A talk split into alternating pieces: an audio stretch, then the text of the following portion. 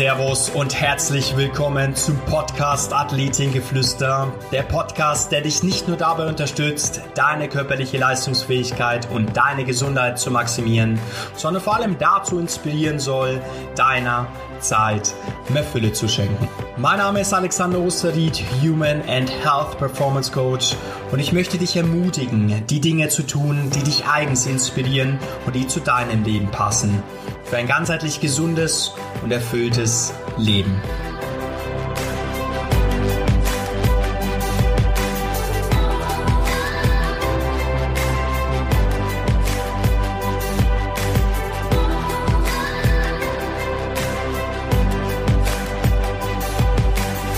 Liebe Leute, heute einen ganz besonderen Gast, den Lennart Hachmeister. Und ich habe es im Vorfeld schon mit ihm äh, besprochen. Ich habe in den letzten zwei Wochen drei Gespräche geführt und dreimal ist sein Name gefallen. Also wird wohl sehr, sehr interessant sein, die Person. Ich kenne ihn persönlich gar nicht, aber das wird er auch uns gleich erzählen im Podcast Athletengeflüster.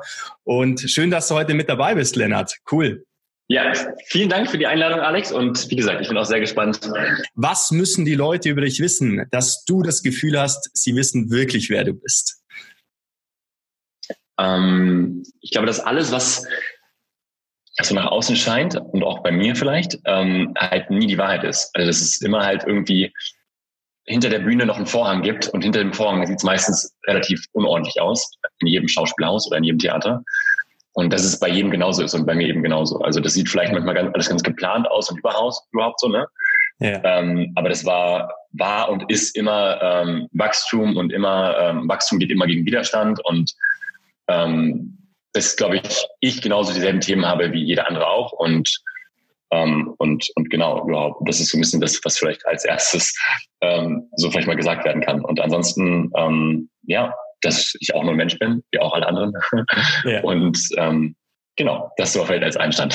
Sehr, sehr schön. Ja, du, du kommst ja auch aus dem Leistungssport, ne? Ähm, darfst auch gerne mal so ein bisschen in, in die Phase eintauchen, wie du das für dich erlebt hast, was dann auch passiert ist, ne? Durch deine Vorgeschichte. Ja, erzähl einfach mal so ein Stück weit, was, was ja. da vorgefahren ist. Ja, gerne. Also ich, ähm, genau, ich habe seit meinem 11. oder 12. Lebensjahr war ich bei Hannover 96, also relativ früh, mhm. war dort im NLZ, also im Nachwuchsleistungszentrum ähm, und habe quasi also die ganze Jugend durchgespielt bei Hannover 96, ähm, habe richtig viel Spaß gehabt, die ersten drei Jahre und danach ging es brachial bergab, ähm, einfach weil Trainerwechsel kam, es kam irgendwie dieses Up or Out mit rein. Ähm, ich hatte auch ein paar Trainer, die in meiner Wahrnehmung einfach absolut gar nicht gingen, also es waren menschliche Katastrophen und ähm, als ein, ich glaube, ein sensibler Mensch, ähm, wie eigentlich, wie ich finde, jeder von uns auch ist auf einer gewissen Ebene. Der eine zeigt es mehr, der andere weniger. Ähm, und hat es mich einfach dann sehr hart irgendwie getroffen, so mit 14, 15, ähm, mhm. weil irgendwie meine Freunde weg waren, ähm, mein Team war weg. Ähm, irgendwie sind alle um mich herum weggebrochen, im Sinne von, dass sie schlecht, schlecht waren, aussortiert wurden. Und dann kamen neue Leute dazu und das waren irgendwie dann auch alles ohne irgendwie groß diese Fußballvorurteilsthematik rauszuhauen, aber es waren halt irgendwie auch alles eher so, ähm, ja, also schon auch Spieler mit aus einfacheren Verhältnissen, aus sozialen Brennpunkten, also ganz tolle Menschen alles. Aber der, ja. der Umgangston war halt von jetzt auf gleich super schroff und halt eher so auf äh, Wohler, was geht, Bruder. So, ähm, das ist alles cool und alles gut so, ne? Aber ähm, das war halt von jetzt auf gleich ein super krasser Switch und es ging halt wirklich dieses dauerhafte Messer über einem ähm, hing halt irgendwo wegen, okay, du bist raus und, und, und kannst dir einen neuen Verein suchen und überhaupt. Und als Jugend, Jugendlicher identifiziert man sich massiv mit seinem Sport. Ne? Gerade wenn man irgendwie so der Superstar ist, aus vom Dorf kommt und, und so, ne? Und das war halt alles zurückblickend, ähm, genau, eine ganz spannende Phase, sag ich mal, weil ich dann halt einfach ab 15 oder sowas halt ja, massiv in Depression gefallen bin, aber damals mhm. nicht wusste, was es ist. Also ich mhm. wusste damals halt nicht, was eine Depression ist, was eine Stimmungsschwankung ist, was, keine Ahnung, mal ein schlechter Tag ist oder so, was Gedanken sind und überhaupt, weil ich meine, man hat diese Berührungspunkte nicht, wenn man nicht gerade von irgendwelchen Eltern hochgezogen wird, die so spirituell angehaucht sind und irgendwie ähm, mit, wenn die zehn irgendwie äh, Kids auf irgendwelche Mantraseminare schicken oder so, aber das ist ja dann nicht Weil sie es auch selber nicht kennen. Ne? Also ich glaube, es gab auch in, in der Zeit, wo unsere Eltern aufgewachsen sind, gab es das auch noch nicht so richtig, ne? sich mit Total. selbst zu beschäftigen oder ähnliches. Ich glaube schon, ich glaube schon, aber halt nicht in der, also nicht in Deutschland. sondern Ich glaube ja schon die Hippie-Bewegung und überhaupt, ne? Yeah. Also die Osho und so ein Zeugs, das gab's ja schon alles irgendwann, ne? Aber, aber halt nicht bei uns in Deutschland, glaube ich, sondern das war halt, also nur, dann echt nur bei extrem Hippies irgendwie, ne? Ja, richtig. Und genau, deswegen, also ich habe halt einfach damals keine, ähm, also ich wusste nicht, was damals mit mir passiert und überhaupt und warum ich jetzt auf einmal so schlecht drauf bin. Und ich hatte auch körperliche Symptome ganz stark. Ich hatte extrem Durchfall bei mhm. jeglicher Situation, wo ich an Fußball gedacht habe. Und das war echt schlimm, weil ich auf dem Sport, auf einer Sportschule auch war und auf einem Fußballbums so. Also ich habe halt morgens trainiert. Elite-Schule ne? Fußball? Genau, ja, genau, ja. genau, richtig, genau. Ähm, und habe halt morgens trainiert und dann abends noch trainiert und überhaupt war ich nur mit dem Fußball konfrontiert und habe halt einfach körperlich auch so krass reagiert, mhm. ähm, weil ich halt die ganze Zeit auf der Flucht war. Also ich meine, Durchfall ist nur ein Symptom oder ein, so, dass man leicht wird im Sinne von, ne, man möchte fliehen. Und das war halt jetzt, also jetzt rückblickend ist mir das alles klar und überhaupt geläufig oder verstehe das, ne?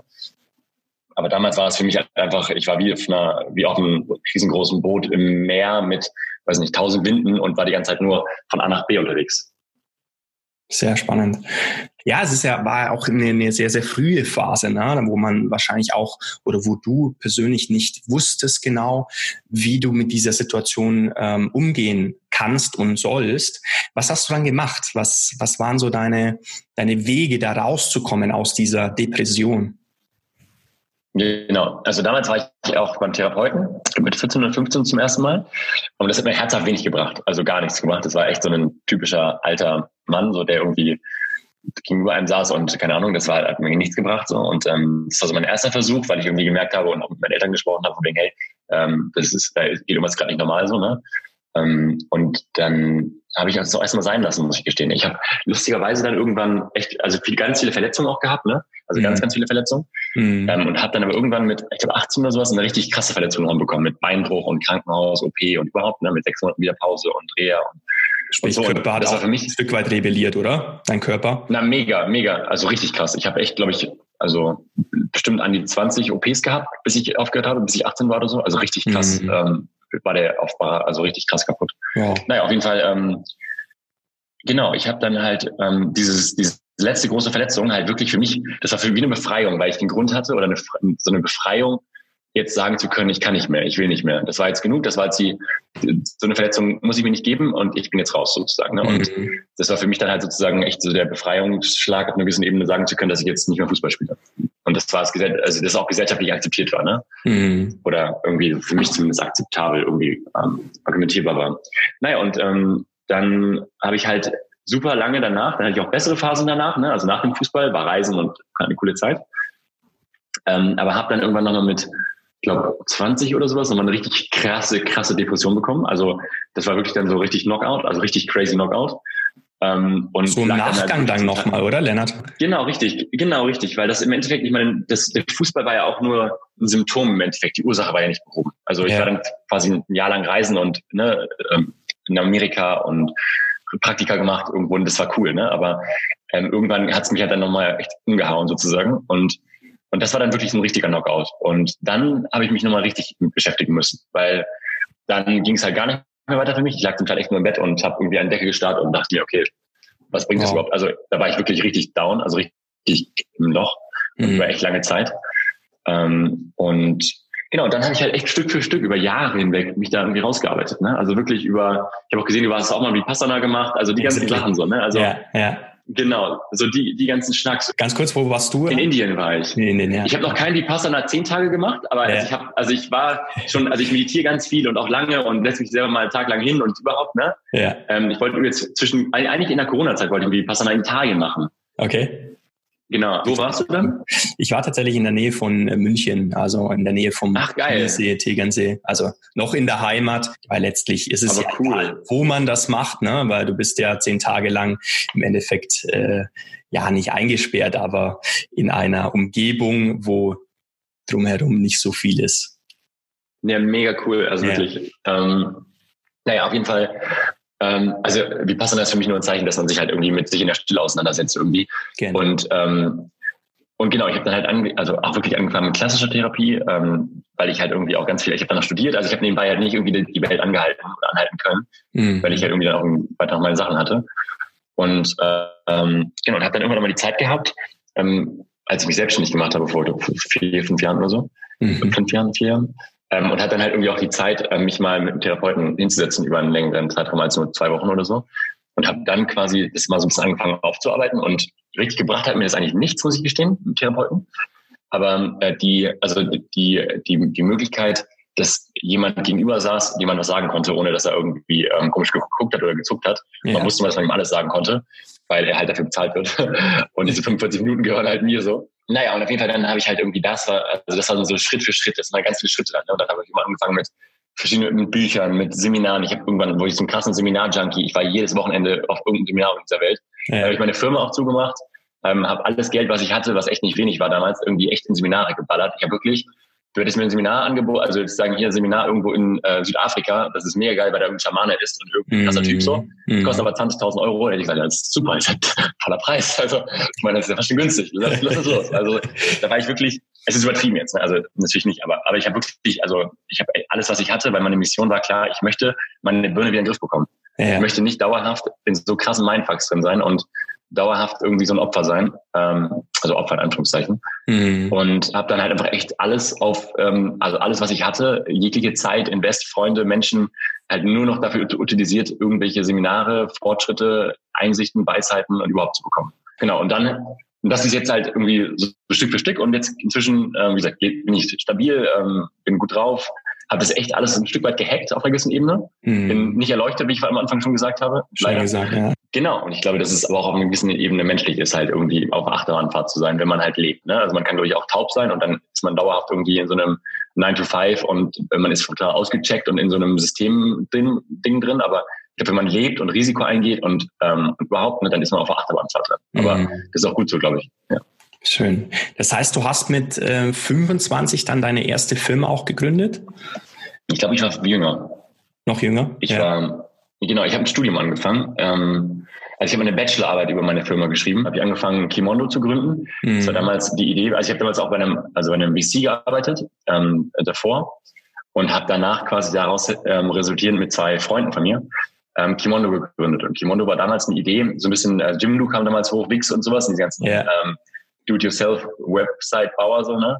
Genau. Und wir fanden die halt kacke, weil die halt schon gut waren, aber irgendwie auch halt vom grafischen und vom Design-Aspekt irgendwie nicht hochwertig genug. Und da haben wir uns gesagt, okay, wir machen die, die Lösung zwischen Agentur und ähm, so einem Jimdo oder Wix ähm, mhm. und bieten quasi ähm, sozusagen so den, so den Dacia in schön an, so ein bisschen. Ne? Also mhm. dieses Auto für alle, aber mit Stil. So, ne? Und ähm, das haben wir gemacht in Hamburg damals, waren in Hamburg und Hannover. Und genau, sind dann aber irgendwann, weil es einfach nicht funktioniert hat, weil die Leute einfach quasi uns gesehen haben und gedacht haben, okay, wir kaufen doch einen Porsche für einen Dacia-Preis und beim Porsche kriegst du auch einen super Service und die kannst 24-7 anrufen und die haben einfach dann eigentlich, ja, also eigentlich haben die quasi eine ganz klassische Agenturleistung von uns erwartet ähm, zu einem Preis, der eigentlich nicht ähm, darstellbar war. Und dann sind wir irgendwann in eine ganz klassische Agentur umgeswitcht mhm. ähm, und haben dann quasi ähm, genau einfach Agenturleistungen, Vermarktung und so weiter gemacht. Schön. Vielleicht nochmal zurück zu dieser Phase deiner Depression, wie du dann auch selbst rausgekommen bist. Ne? Du hast ja gerade gesagt, du hast dann verschiedenste Vorbildungen gemacht, du warst auf Vipassana Meditation. Wer hat dich unterstützt in dieser Zeit? Ja, spannend. Also das waren lustigerweise immer Menschen, die in mein Leben gekommen sind, mit denen ich dann eine ganz intensive Zeit verbracht habe. Das war, das waren dann irgendwann auch, also waren meistens auch äh, weibliche Menschen. Also ich habe dann mhm. meistens immer irgendwie mit der Person dann irgendwie auch eine Beziehung gehabt, also einfach auch ähm, körperlich und es war meistens dann irgendwie auch Freundin von mir. Mhm. Aber eigentlich waren es immer so kleine Selbsthilfe. Das klingt jetzt hart oder übertrieben vielleicht, aber es waren immer so kleine Selbsthilfegruppen. Ne? Gruppen, ja. Ähm, ja, genau, so ein bisschen halt. Ne? Also wir haben uns dann irgendwie kennengelernt, weil wir irgendwie beide auch irgendwie ähnliche Themen hatten. Und ähm, wir sind dann gemeinsam gewachsen, einfach, muss man sagen. Ne? Aber schön. Ähm, genau, und, und haben dann halt da dann ganz intensiv ein paar Zeit miteinander verbracht. Und es waren, glaube ich, insgesamt gar nicht so viele Menschen. Das waren vielleicht zwei, drei Personen, die mich dann echt ähm, begleitet haben. Ähm, für ein Jahr, zwei Jahre, für so eine Lebensphase dann, ne? wo man dann echt viel miteinander gemacht hat, viel auch irgendwelche Experimente gemacht hat. Ähm, also einfach also im Sinne von äh, Seminaren, Reisen. Ähm, in Indien war ich mit einer guten Freundin von mir dann, wo wir dann auch im, äh, Passana gemacht im Ashram waren und ja. genau, die, genau, richtig. Ähm, das war auch eine geile Zeit. Also wirklich, wir hatten so ein geiles Ashram in Indien und es war so crazy. Also es war, ist ja schon noch ein bisschen Mode in Indien und überhaupt meditieren und so, ne? Oder Yoga und so. Ähm, aber das war so schön dort, weil das war eine ganz, ganz tiefe Erfahrung, also so tief, weil es eben ganz klassisches Yoga war und nicht dieses, was man hier vielleicht nach wie vor so ein bisschen als Yoga wahrnimmt und überhaupt, ne? Ja. Ähm, sondern es war wirklich ganz, ganz tiefe, tiefe Meditation, eine ganz tiefe Erfahrung mit relativ strengen Vipassana-Regeln auch, morgens um fünf hoch und überhaupt ja. und so, ne? Ähm, also das war alles ganz, ganz echt sehr, sehr, sehr basic und echt richtig tief. Also es war echt ganz geil, ja. Schön, schön. Ja. Würdest du sagen, dir war bewusst, was du da für Entscheidungen für dich getroffen hast? Oder war das eher im Unterbewussten, dass du jetzt auf äh, die Vorbildung gehst und ja irgendwie so die Erfüllung im Außen gesucht hast? Oder waren das bewusste Entscheidungen, ah, du gehst jetzt nach Indien und da komme ich dann zu mir selbst zurück? Das war lustig, weil ich habe zwei, also ich habe halt also ich habe auch relativ früh so ungefähr jeden materiellen Wohlstand gehabt oder so. Ich habe halt echt auch mit, also ich habe zeitlang zwei Oldtimer gehabt, so dieses klassische Ding von zwei, also zwei, ich hatte wirklich zwei richtig geile Oldtimer. So Durch dein Modeling dann sozusagen? Genau, ja, genau, genau. Model habe ich auch noch nebenbei mal so ein bisschen, aber die Firma lief auch einfach gut. Also ich habe einfach irgendwie dann, also einfach wirtschaftlich gut gewirtschaftet, sage ich mal. Ja, schön. Und habe dann irgendwie ähm, einfach echt richtig so dieses klassische, so zwei fette Oldtimer, eine coole Uhr, in Hamburg in der teuersten Straße mit Blick auf die Elbe im Penthouse und so. Ja, lief und es war wirklich, ja, aber das war so lustig, weil es hat mich halt 0,0 berührt. So 0,0. Ja. Also es war wirklich so was von Lachs. Also sagen wir, wir so dreckig, drecksegal. Und ja, genau. äh, das war die dreckigste, also mir ging es am dreckigsten in der Zeit eigentlich, muss ich gestehen. Also es war, weil ich irgendwie immer wieder dachte, und es waren immer so Sachen, wo ich mir dachte, okay, wenn ich, wenn ich das jetzt habe, dann geht's mir gut oder so und dann äh, kaufe ich mir vielleicht eine Vista oder so und wenn ich dann die Uhr vielleicht mit einem anderen Armband habe und so, dann ist das was ganz anderes und so. So eine Humbug, ne? Im Außen halt, ne? Ähm, die Erfüllung im voll, Außen. Voll im Außen.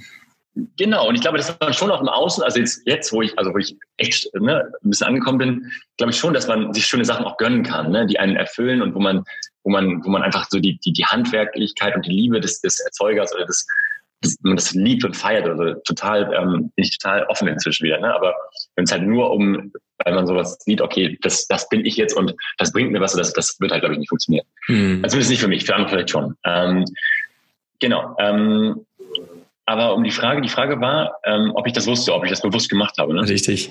Genau. Nee, Oder warst du so ein Stück weit aus Verzweiflung heraus, ne? weil du nicht das mehr war pure. Verzweiflung. Ja, ja. Das war okay. pure Verzweiflung. Also es war wirklich, es war, ich habe jeden Strohhalm genommen, den es mir ansatzweise irgendwie ähm, im Weg kam, mm. weil ich einfach nicht, ich hatte keine, ich, ich wusste einfach nicht mehr weiter. Ich wusste nicht, wer mir helfen kann. Ich wusste es einfach nicht. Ich war, ich, war, ich war zu taub, um mich umzubringen, um echt zu sein. Ich hatte auch keine Kraft, mich umzubringen. Ähm, und es war mir auch egal, ob ich lebe oder sterbe. Also es war wirklich so, mir war es egal. Also ich hatte wirklich kein Point of View zu, yeah. ob ich lebe oder sterbe. Mir war es egal. Selbst, selbst das war mir egal. Wow. Und ähm, aber ich wusste irgendwie tief in mir, dass ich eben, ähm, dass es da was geben muss. Es muss irgendwie was geben. Also es kann nicht sein, dass ich so die nächsten 70 Jahre auf diesem Planeten vegetiere. Yeah. Und ähm, und dann habe ich wirklich jeden Strohhalm dieser Welt genommen. Also jeden. Wirklich, wie gesagt, ich habe wirklich ähm, also ich habe alles mitgemacht, alles. Und sehr, wirklich sehr exzessiv. Wow. Ja, also ich habe richtig exzessiv, ich habe Bücher gesuchtet, ich habe in den letzten, also in den Jahren, ich habe zwei Jahre lang das, das richtig intensiv gemacht. Ich bin auch zwischen, ich bin jede Woche nach London geflogen, also um das mal so ein bisschen auszuführen. Ja. Also ich bin jede Woche nach London auf ein Seminar geflogen ähm, und wieder zurück und dann noch nach Glasgow auf ein Seminar geflogen und also ich wirklich, ich war nur unterwegs und wirklich dann irgendwann auch irgendwie richtig low budget, weil es mm. ging ja irgendwie nicht mehr anders, ne? weil ja. wenn du halt so viel unterwegs bist, dann musst du dann echt irgendwann richtig krass auf deine, deine Kosten schauen. Ähm, und, und genau, aber irgendwann hat es halt die Masse ausgemacht, glaube ich. Also die Masse und dann irgendwie halt dieses, dieses Thema, dass man halt schon irgendwie dann das anzieht, was man sich vorstellt. Und wenn man dann irgendwann auch diese Tools an die Hand bekommt, ne, das sind so einfache Sachen rückblicken, ne? so Visualisierung und so ein Zeugs, ne? Aber wenn man das wirklich mal echt eine Zeit lang richtig, richtig, richtig diszipliniert durchzieht, dann passiert was. Also es passiert Definitiv. wirklich was. Und ja. ich habe das das durchgezogen über echt ein, zwei Jahre so, ne? Und dann ist so viel passiert, es ist so viel passiert, es ist alles irgendwie dann in mein Leben gekommen, was ich mir vorgestellt habe. Und es, es kommt, es, es funktioniert. Es ist halt einfach kein, kein, kein Voodoo, Voodoo oder so, sondern wenn man das diszipliniert über einen längeren Zeitraum durchzieht, dann, dann passiert was. Also es ist immer so. Definitiv. Auch die Intuition spielt da eine ganz, ganz große Rolle. Ne? Inzwischen kann man Absolut. ja auch intuitive Entscheidungen äh, erlernen, ne? wenn man so möchte. Sehr, sehr spannend, Lennart. Wow, das ist ja eine tolle Geschichte, eine äh, intensive, eine tiefgreifende Geschichte. Wo stehst du heute?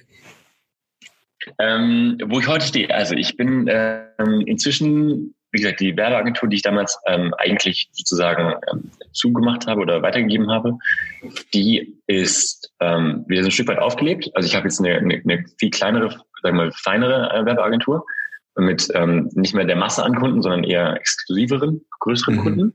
Mhm. Ähm, haben da, ich glaube, ein Team von acht Leuten bei uns hier. Ähm, Glaubst du oder weißt du? ja, plus minus. Plus minus. Plus minus, ja mal, plus, minus plus minus. Ähm, ja. Mal einer da, mal nicht. Und dann, nee, aber also schon so grob diese, diese Richtung. Ne?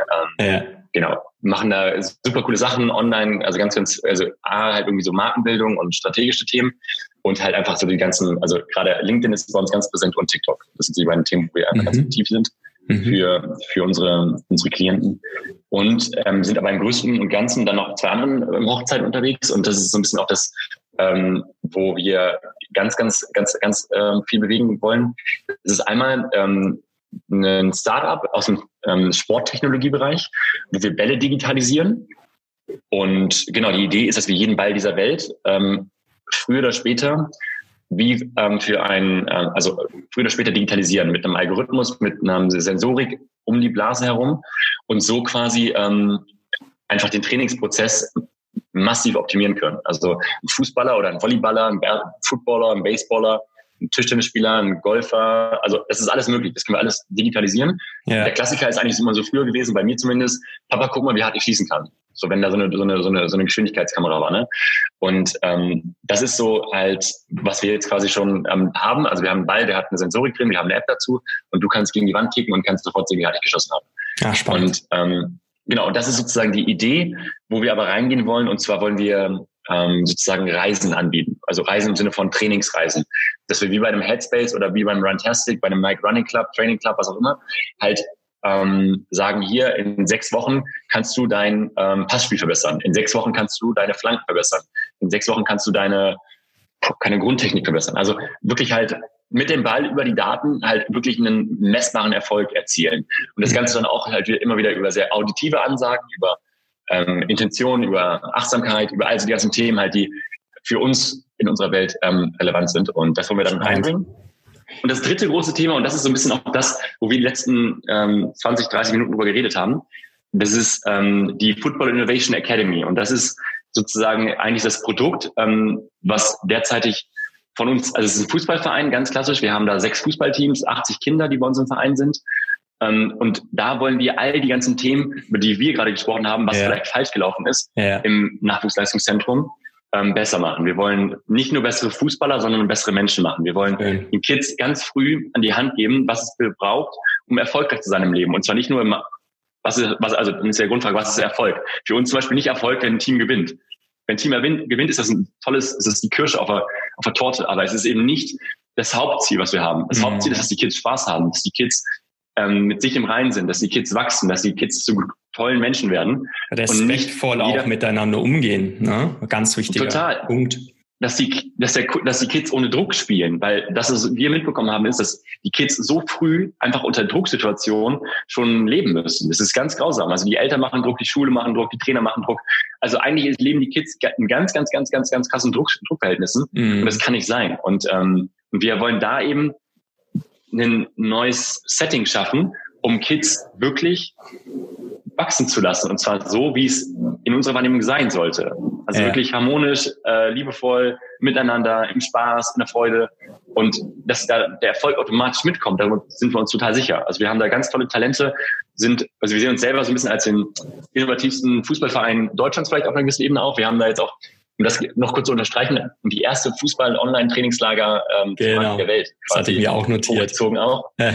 genau, und das war auch super cool und ähm, haben da deutschlandweit waren da in den Medien, Sport 1, die ganzen großen Tageszeitungen haben uns da irgendwie auch mit reingenommen. Also es war, war super cool und ähm, hat mega Spaß gemacht und war auch ein Proof, dass Online-Trainingslager und Online- ähm, Kurse fußballtechnisch funktionieren. Also sie haben da mega Feedback einfach bekommen. Mega. Ähm, und Genau, und das ist so ein bisschen das größte, also das ist so das Herzensprojekt. Also da, äh, das ist ein ganz, das ist 0,0 irgendwie, hat keine wirtschaftlichen Absichten, also wirklich 0,0 mhm. ähm, und geht voll und ganz rein in, ähm, ja, in, wirklich einen Verein zu gründen, der den Kindern und den Menschen gerecht wird. Mir fällt da auch gerade eine Szene irgendwie ein, ne, was man den Kindern als Vorbilder irgendwie mitgeben kann. Ne? Beispielsweise, du erinnerst dich an das legendäre WM-Halbfinale 2014, jetzt auch schon wieder über sechs Jahre her, wo ja, Deutschland gegen Brasilien 7 zu 1 gewonnen hat. Aber was war das Erste, was die Spieler der Deutschen gemacht haben?